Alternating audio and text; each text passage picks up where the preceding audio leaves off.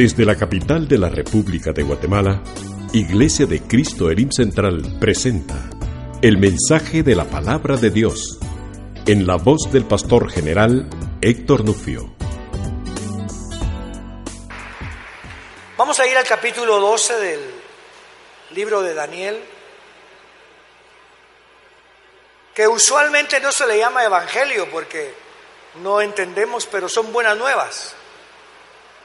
Nos habla de la muerte también porque menciona que fue cortado el Mesías, nos habla del Mesías, nos habla de la resurrección y nos habla del pueblo del Señor que va a ser rescatado.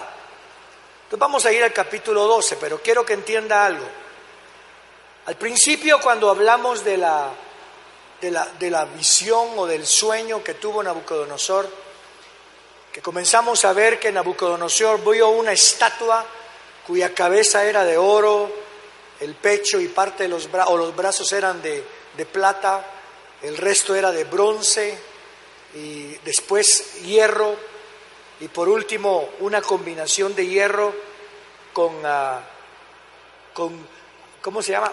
Ah, que se me olvidó. Barro cocido, barro cocido, perdón.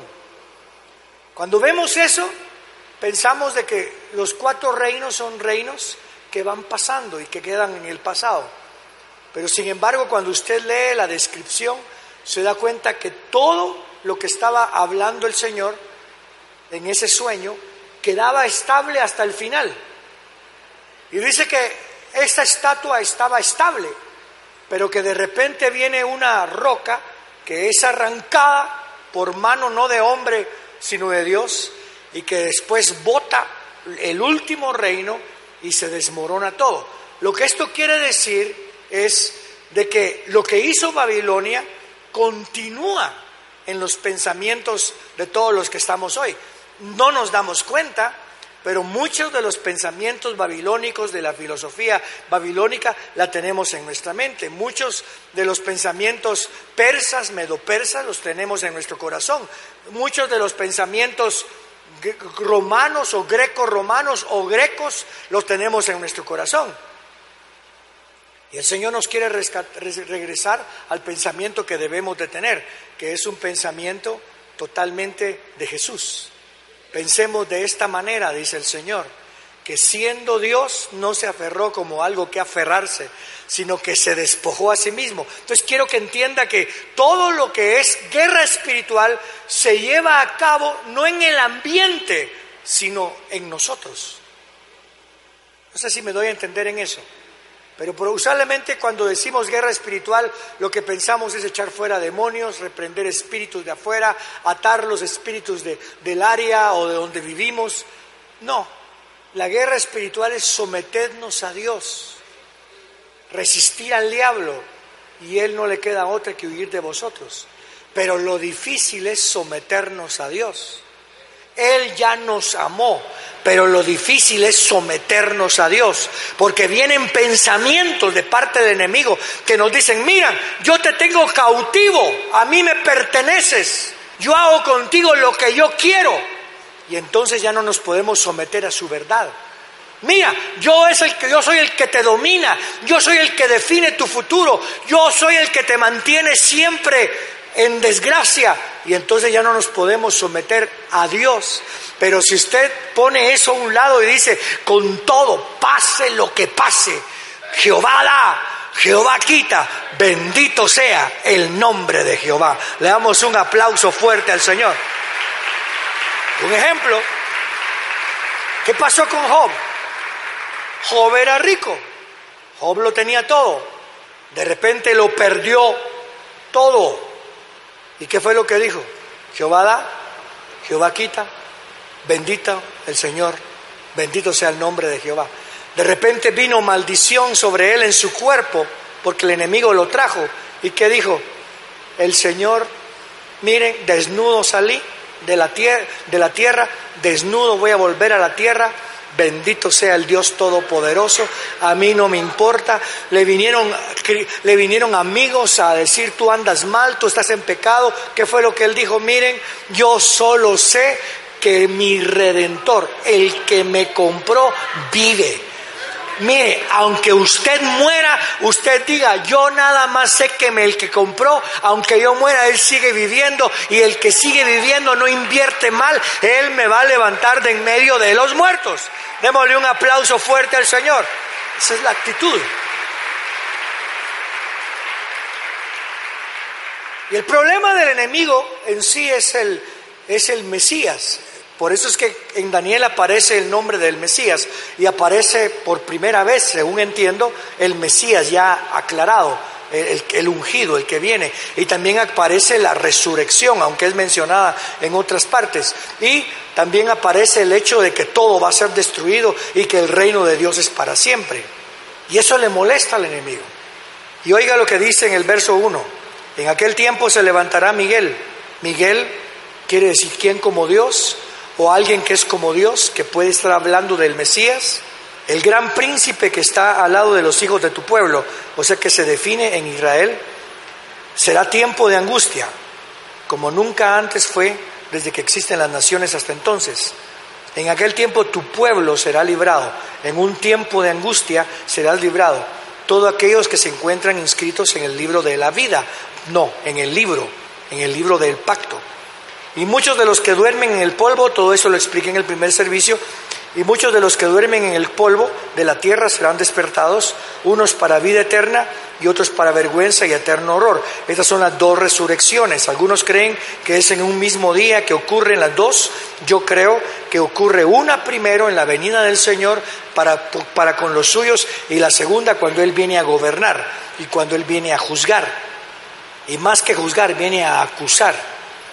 Los entendidos resplandecerán con el resplandor del firmamento y los que enseñan justicia a la multitud como las estrellas por toda la eternidad.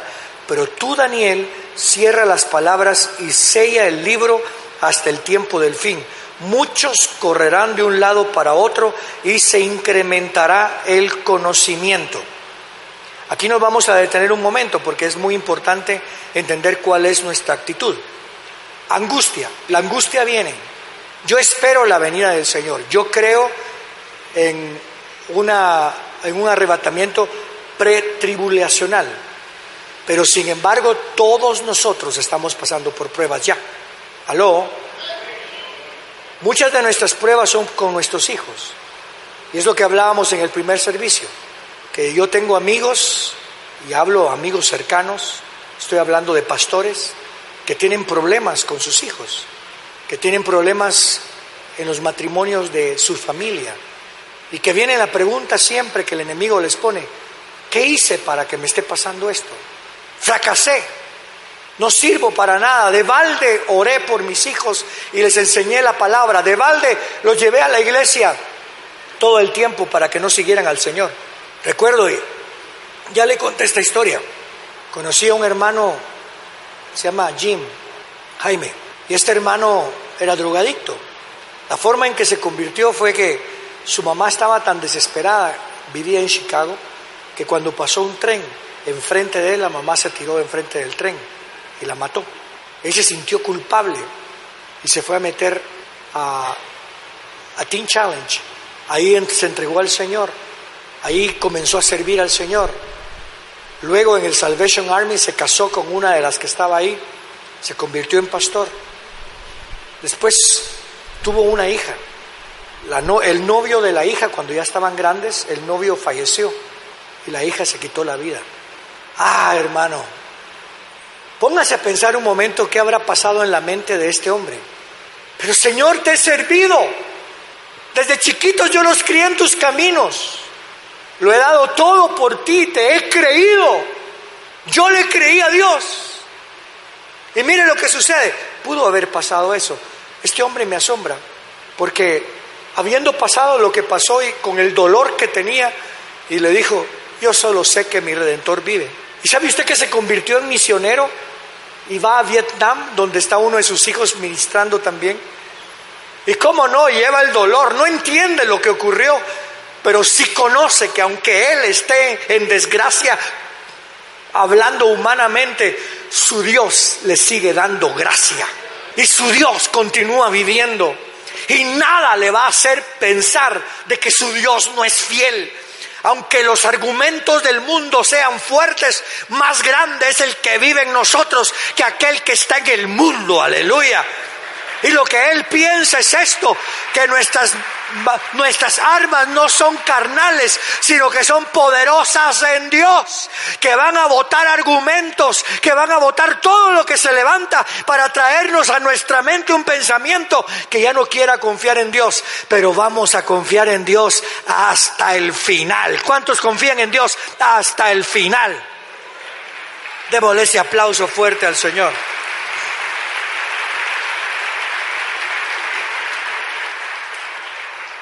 Yo les hablaba hoy en la mañana de lo que significa el nombre, bueno, escuché en The History Channel qué significa el nombre de Hitler. Y dice que el nombre de Hitler significa lobo, eh, es que se me están pasando los pensamientos, lobo eh, noble, lobo noble. Hitler, el lobo noble, mató seis millones de judíos, entró a la guerra y destruyó un montón de cosas, sí, pero es que es noble comparado con el otro que viene. O sea que se va a incrementar el problema, se va a incrementar la angustia, se va a incrementar la maldad del hombre, pero en nosotros se va a incrementar nuestra fe. Vamos a pasar por situaciones que son difíciles de mantenerse uno firme, pero usted se va a mantener firme porque más grande es el que está en usted que aquel que está en el mundo. ¿Cuántos lo creen? Yo lo creo. Note, cuando estemos orando por los nuestros, aquí en el verso 2, usted tiene que creer en la resurrección, porque dice, mire lo que dice, y muchos de los que duermen en el polvo de la tierra serán despertados, unos para vida eterna, esa es la primera resurrección, y otros para vergüenza y eterno horror, esa es la segunda resurrección. Quiero que entienda que usted es de la primera resurrección, Usted es de los que va a resucitar y mientras resucitamos, porque la resurrección no se trata nada más de salir de los muertos, la resurrección se trata de creer que aunque muramos, vivimos para siempre. Pero ¿qué quiere decir eso?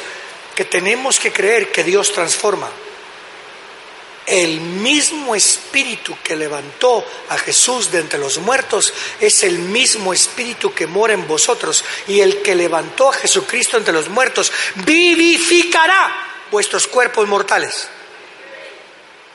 Cuando usted mire a alguien de su familia que no anda bien, crea, Dios va a transformar. Tal vez alguien que usted considera de lo peor que hay, y está en la cárcel. Y usted dice, ¿cómo va a ser cambiado? Dios transforma aún en la cárcel.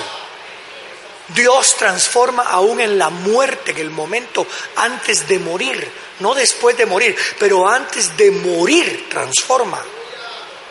¿Quién hubiera creído que uno de los dos que estaba en, el, en la cruz, Jesús le iba a decir, hoy vas a estar conmigo en el paraíso? Tal vez muchos de los que no oyeron eso dijeron, ese se fue al infierno, ese se fue al infierno. Entró al paraíso, hermano. O sea que mantenga su fe. ¿Estamos de acuerdo en eso? Pero noten el verso 3, los entendidos resplandecerán con el resplandor del firmamento. Palabra entendido significa alguien que se somete.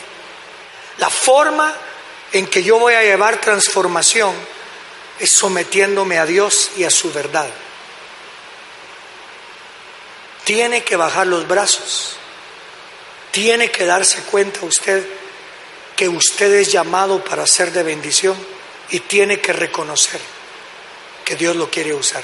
¿Cree usted que Dios lo quiere usar? Dios nos va a usar. Ese es el entendido.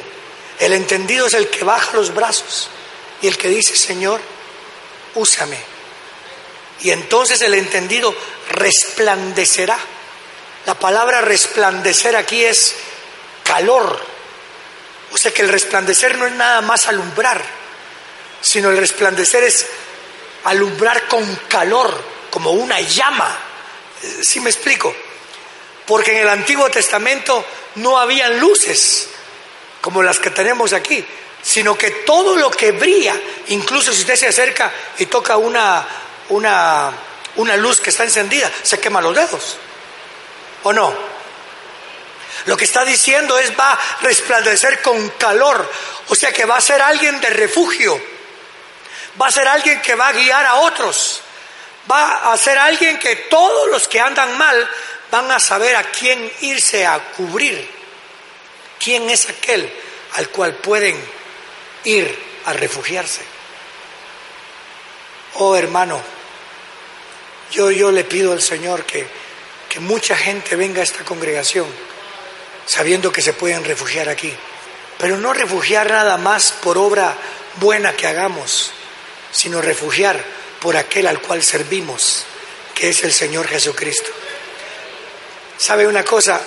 E, en el trabajo a muchos, recuerdo a alguien que me contaba que todo el mundo se burlaba de él porque era creyente, hasta que tenían problemas. Se burlaban de él, ah, vos sos esto, sos lo otro, le ponían apodos, de todo.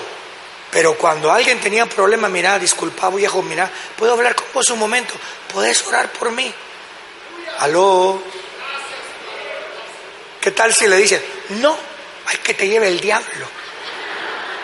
No está muy creyente. Que sus enemigos, oh, que el Señor me escuche hoy. ¿Cuántos quieren que el Señor me escuche ahorita?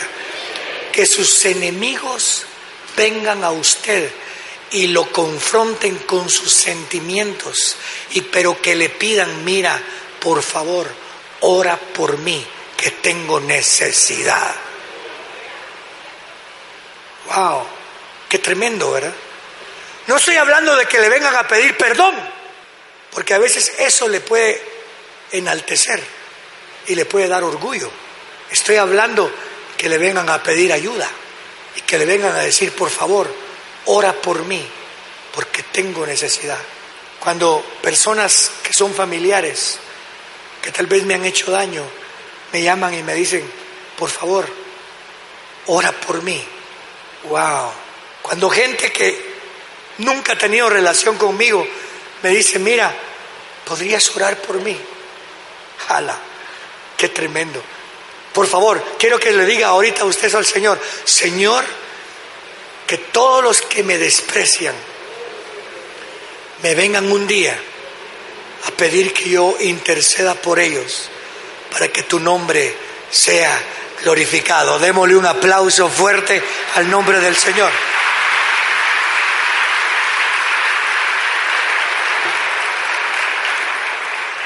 Y los que enseñan justicia a la multitud, como las estrellas por la eternidad. La palabra enseñar no es nada más dar clases.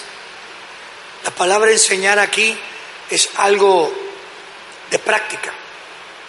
Es como quien diga, te voy a enseñar cómo dar, cómo, cómo dar, eh, cómo decirle, ayudar a alguien que se desmaya y se quedan esperando a que alguien se desmaye.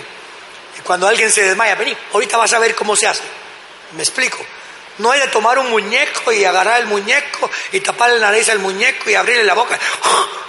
Y el, muñeco, el muñeco tieso, de todos modos. No importa cuánto aire usted le dé al muñeco, se queda tieso. Está hablando de que lo miren a ustedes rescatar. Yo recuerdo esto cuando fue el terremoto aquí en Guatemala.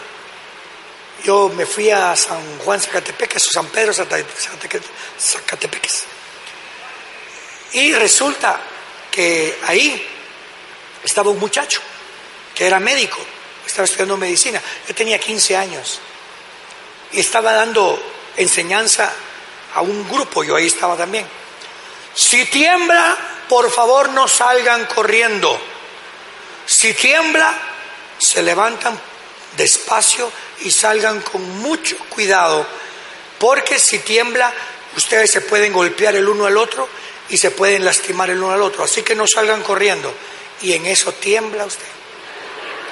Y él salió corriendo, hermano. Y todos nos quedamos viendo, va temblando, pero va risa. Y después entró, lo hice para que vieran qué no hacer, dijo. ¿Qué cosas, verdad? No, esto es práctico. Mira, hay que mantener tu corazón puro. Cuando usted pase por problemas y sus hijos se acercan, papi, ¿qué te hicieron? Mira, olvídate qué me hicieron.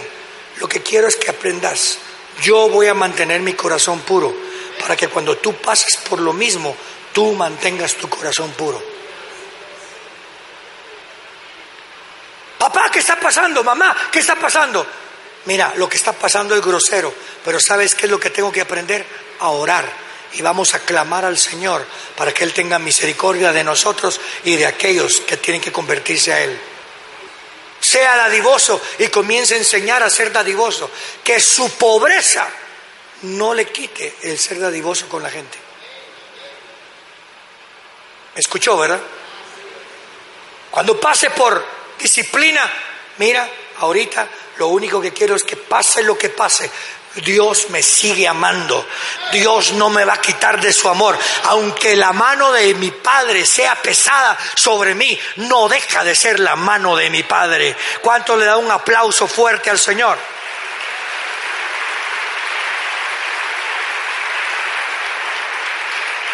Entonces le dice, pero tú, oh Daniel, cierra las palabras, verso 4, y sea el libro hasta el tiempo del fin.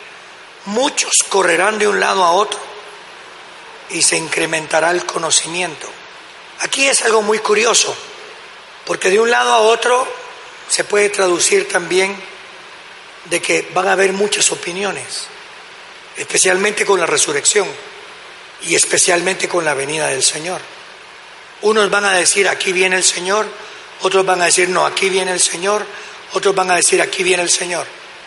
Usted simplemente viva como que el Señor ya viene. ¿Me escuchó? Otro de lo que podemos ver también, correrán de uno lado a otro, es que va a haber mucha inseguridad de en quién confío. Lo que va a pasar en el mundo es, es tu opinión, mi hijo. Yo he escuchado padres cristianos, aquí no, pero sí he escuchado padres cristianos que le dicen, mira, yo creo en Jesús, cuando mi hijo crezca, mi hija crezca, que ellos escojan en quién creer.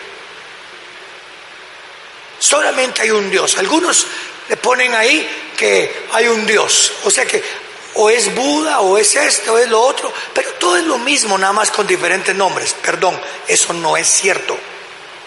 Recuerdo que alguien dijo en una ocasión, miren, servir al Señor, miren, buscar a Dios es como subir una montaña. Hay diferentes formas de subir la montaña, pero al final todos los caminos llegan al punto final de la montaña. Y alguien dijo esto, no busquen por dónde subir la montaña, mejor busquen a aquel que bajó de la montaña para estar con nosotros. El que bajó es el Señor Jesucristo. ¿Cuántos agradecen eso del Señor?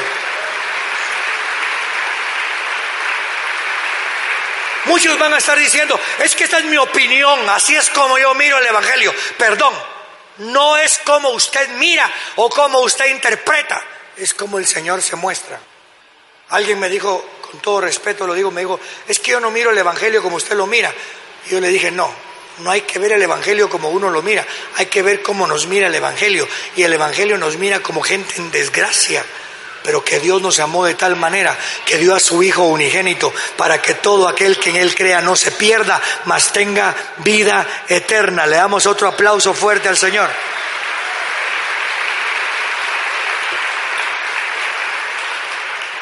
Por eso dice que se incrementará el conocimiento. Y se está refiriendo al conocimiento físico, matemático, sí, pero también se está, se está eh, refiriendo al conocimiento de opiniones, de cómo uno definir a Dios. Eso es religión.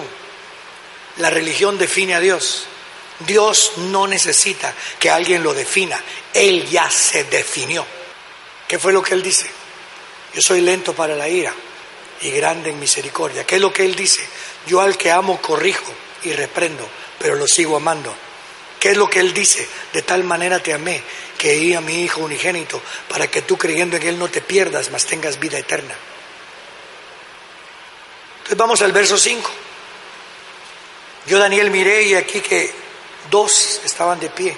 Uno de este lado en la orilla del río, el otro del otro lado en la orilla del río. Entonces le dije al Señor vestido de lino, que estaba sobre las aguas. ¿Cuándo será el final de estas cosas sorprendentes? Verso 7.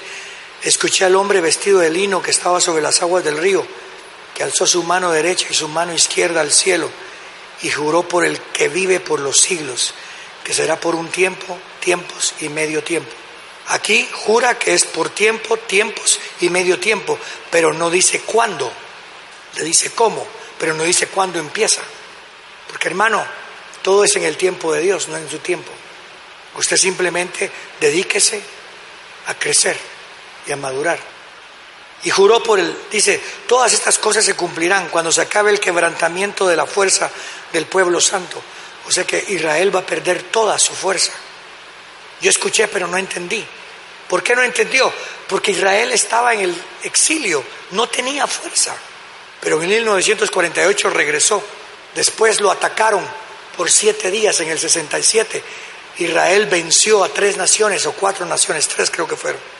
Israel se convierte en un país superpoderoso, pero su fuerza se va a acabar. No es lo que yo deseo, pero su fuerza se va a acabar. Por eso es que cuando usted ore por la paz de Israel, no se trata de que viva en paz, sino que se trata de que venga el Mesías, porque su fuerza se va a acabar. Señor mío, ¿cuál será el final de estas cosas? Y él le dijo, anda Daniel, estas cosas están cerradas y selladas hacia el tiempo del fin. Muchos serán limpiados, emblanquecidos, purificados. Lea conmigo, dígalo conmigo. Muchos serán limpiados, emblanquecidos y purificados. Es un proceso. Primero limpian, después emblanquecen y después purifican. Ahora quiero que piensen, cuando digan muchos, yo quiero que piensen en sus hijos, en su familia. Diga conmigo, mis hijos, mi familia serán limpiados, emblanquecidos y purificados. Yo pienso en la congregación y cuando hablo de congregación no pienso en el IM central, pienso en todo creyente. Muchos serán limpiados, emblanquecidos y purificados. Pero los impíos obrarán impíamente y ninguno de ellos entenderán. Pero los sabios sí entenderán desde el tiempo que se ha quitado el sacrificio continuo. Y la palabra sacrificio continuo es muy curioso, porque muchos creen que es un sacrificio diario. Yo creo que se está refiriendo al deseo que habla Romanos cuando dice, presentad vuestro cuerpo como un sacrificio vivo, santo y agradable a Dios. Creo que viene el tiempo cuando la gente lo que va a buscar no es servir, sino ser servido. Cuando la gente lo que va a buscar no es agradar a Dios, sino es ser agradado. Y lo que busca no es someterse, sino someter a Dios a lo que ellos quieren. ¿Me explico? Aquí no se trata de lo que yo quiero, se trata de lo que Él quiere. Aquí no se trata de quién muere por mí, ahora se trata de morir yo por otros, por el Señor. Ese es el sacrificio que Él exige, que presentemos nuestros cuerpos como un sacrificio vivo, santo y agradable a Dios. Eso se va a terminar. La santidad se va a dejar de buscar. Por favor, tome la decisión hoy de que usted se va a limpiar, de que usted se va a emblanquecer y se va a purificar. No con su propia fuerza, sino con la fuerza del Señor. Que va a haber dolor, pero después del dolor viene la recompensa. ¿Sí me explico? Porque el sacrificio continuo el enemigo lo va a traer, va a traer una religión en donde todos están contentos. ¿Sabía usted que si alguien va a traer la paz es el anticristo?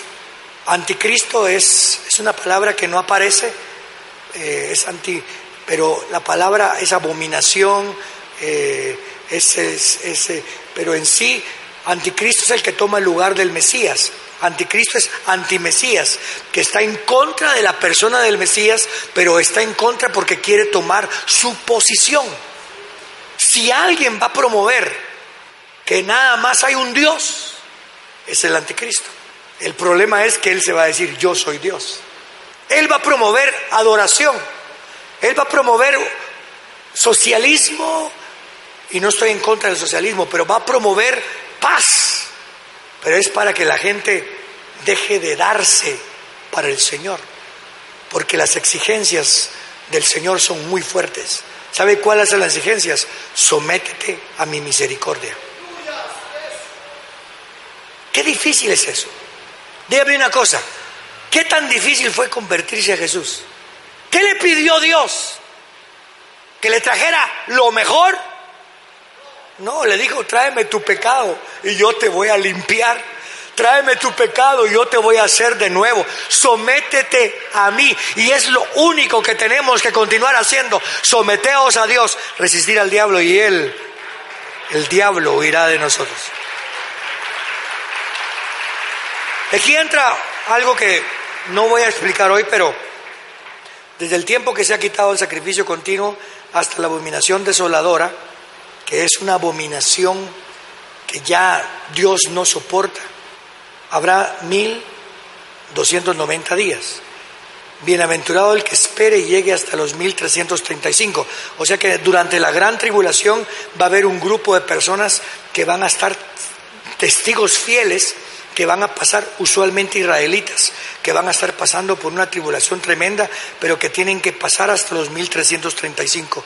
O sea que va a haber algo muy fuerte. Pero tú continúas hasta el fin y descansarás y te levantarás para recibir tu heredad al fin de los días. Wow. ¿Me permite decirle esta palabra a usted? ¿Me permite decirle esta palabra a cada uno de ustedes? a cada uno de ustedes. Oiga pues, pero tú, a quien Dios lo juzga, continúa hasta el fin y descansarás y te levantarás para recibir tu heredad al fin de los días. ¿Cuántos reciben esa palabra? Ahora quiero que mantenga su mano derecha y se comprometa con esto. Pero tú, persevera, continúa hasta el fin y descansarás y te levantarás para recibir tu heredad al fin de los días. Esto es lo que quiero que se comprometa. Si usted peca, usted va a venir a buscar del Señor y se va a arrepentir y va a seguir buscando del Señor. Si usted resbala, se va a volver a levantar para levantar a otros. Pero usted no se va a dar por vencido. Usted va a ser fiel hasta el final. Si usted desea ser fiel hasta el final, póngase de pie en el nombre del Señor. Y dígale, Señor, voy a ser fiel hasta el final. Levante sus manos, dígale, Señor, levante ambas manos como el Mesías que levantó ambas manos y digo, esto lo promete el Señor. Dígale, Señor, te voy a seguir. Sé que estoy usando mi voz, estoy levantando mis manos pero lo estoy haciendo en el nombre del Señor Jesucristo y en el Espíritu Santo. Ahora aquí viene. Escuchó lo que conté del hermano Jim, lo que ocurrió. Se convirtió porque su madre se suicidó. Después su hija de veintipico de años se quita la vida. Hay cosas que yo no entiendo ni puedo explicar. Pero una cosa sí sé, que Dios es fiel. Y si el enemigo, porque no es usted, es el enemigo, está plantando dudas, hoy queremos orar por usted.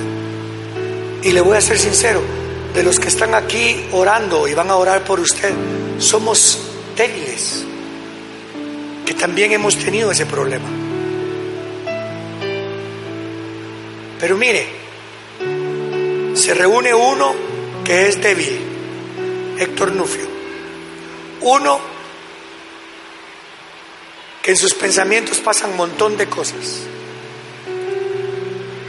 Se reúne con alguien, Marilyn Nufio, perdió tres babies, juntamente perdimos tres babies, que ha pasado por cáncer, que pasa con dolores todo el tiempo.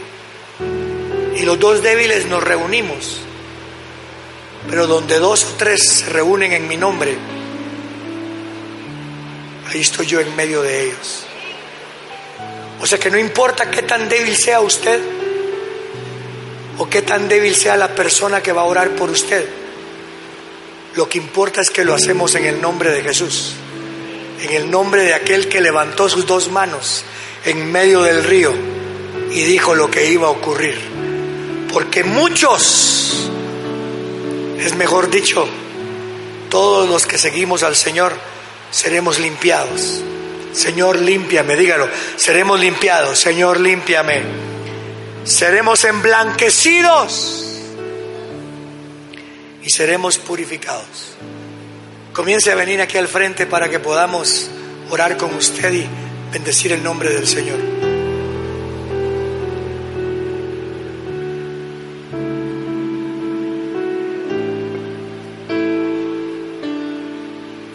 Es, venga para que clamemos con usted.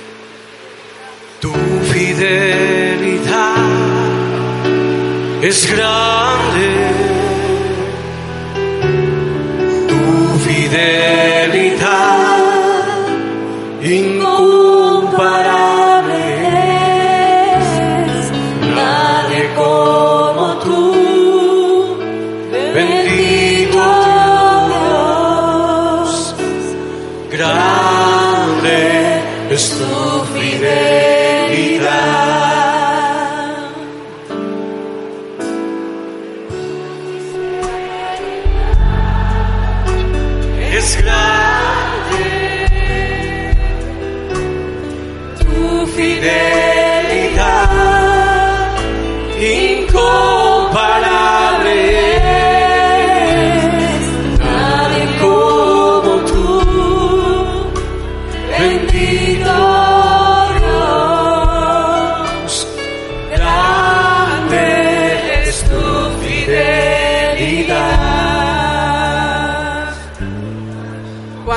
Al Señor, venimos y le entregamos una vida en desgracia. Le entregamos una vida llena de pecado, una vida llena de depresión. Mas Él viene y nos limpia de pecado, nos saca de un mundo de tiniebla y nos trae a un mundo de luz. Él ha sido tan fiel a nosotros que hace todo eso por nosotros. Abre nuestros ojos y ve de dónde Él nos saca. Y nos mete a un mundo de luz. Nos mete, nos arrebata, dice eh, la Biblia. Nos arrebata de las, de- del- del infierno. Qué lindo es ver que nosotros podamos someternos a Él. Y Él viene y nos dice que nos sometamos a Él. Porque Él no quiere vernos el mal. Él nos- no, no quiere vernos el mal porque nuestra naturaleza humana es siempre buscar lo que no es. Porque tenemos tantas cosas en nuestra mente, trayectorias, lo que hemos aprendido, no es lo que necesariamente es de Dios. Por eso es que Él quiere y desea que nosotros nos sometamos a Él para que aprendamos de Él y no que sigamos las cosas del viejo hombre. Y qué lindo es que el Señor al que ama corrige. Yo quiero ser corregida por el Señor. Una mirada del Señor me corrija. Que un sentir del Señor, que algo, que el Señor venga y me corrija instantáneamente. Porque yo no quiero seguir igual. No quiere uno seguir en las mismas condiciones en las que está. Porque cuando uno no es corregido se empeora y se empeora y se empeora. Pero yo quiero que el Señor venga y me corrija. Dile, Señor, corrígeme. Corrígeme, Señor. Porque estoy en las manos del Hacedor de maravillas. Y Señor, tú eres un Dios santo. Tú eres un Dios de maravillas que me puede corregir. Y que estoy en las manos de un Dios bueno. De un Dios que puede hacer cosas grandes, de un Dios que me ama, de un Dios que ha sido fiel. Y ese Dios fiel no me va a dejar igual que como vine, que como estoy. Ese Dios grande no me va a dejar igual. Ese Dios grande Hay cosas que las intenciones de mi corazón están erróneas. Y tú vas a venir a corregir la intención de mi corazón. Ven, Señor, a corregir la intención de mi corazón. Porque la intención de mi corazón no es buena, Señor. Ven, Señor Jesús, corrígeme. Corrígeme, Señor. Corrígeme, Señor. Gracias, Señor amado. Porque yo sé que estoy en buenas manos. Estoy en tus manos, Señor amado. Estoy en tus manos, Señor. Estoy en tus manos. No puedo estar mejor que estar en tus manos, Señor amado. Gracias, Señor, porque tú eres mi Señor. Gracias, Señor, porque tú no me vas a dejar igual. Gracias, Señor, porque tú eres mi Dios. Gracias porque tú fuiste fiel para venirme a escoger. Gracias, Señor, porque la obra que tú comenzaste en mí, tú vas a ser fiel para no dejarme igual y tú vas a terminar la obra en mí, Señor. Gracias, Señor, por tu fidelidad, Señor. Gracias, Señor amado. Gracias, Señor amado, por tu fidelidad. Gracias, Señor. Le puedes decir al Señor, gracias por tu fidelidad. Yo anhelo, Señor, tu corrección. Hoy vengo y me someto a ti. Hoy vengo con el deseo en mi corazón de someterme a ti, Señor. Yo vengo a someterme a ti, Señor amado, deseosamente. Júntense ahí y oren el uno por el otro. Júntense ahí, mujer con mujer o esposo con esposo o la familia. Júntense ahí y oren el uno por el otro. Y digámosle al Señor, Señor, hoy venimos a someternos a ti. Hoy venimos a someternos a ti, Señor. Guárdanos de nuestra propia opinión. Guárdanos de nuestra propia opinión porque no es buena. Y Señor, que podamos, Señor, aprender de ti, Señor, de tu palabra, de tu palabra que es santa, Señor, de tu palabra que es bendita. Oh, gracias, Señor, gracias, Señor. Gracias, Señor, porque tú te acordaste de nosotros. Gracias, Señor, porque tú nos escogiste para hacer tu voluntad, Señor, para hacer lo que tú deseas. Gracias, Señor amado, gracias, Señor. Gracias, Señor, gracias.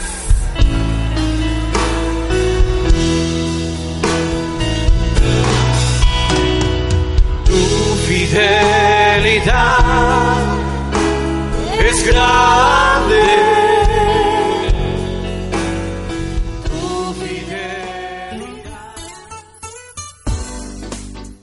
Usted escuchó el mensaje de la palabra de Dios desde Iglesia de Cristo Elim Central en la capital de la República de Guatemala. Si desea comunicarse con nosotros, puede llamar al teléfono 2202-2202 o visitarnos en www.elimcentral.org. Muchas gracias por escucharnos. Que Dios le bendiga.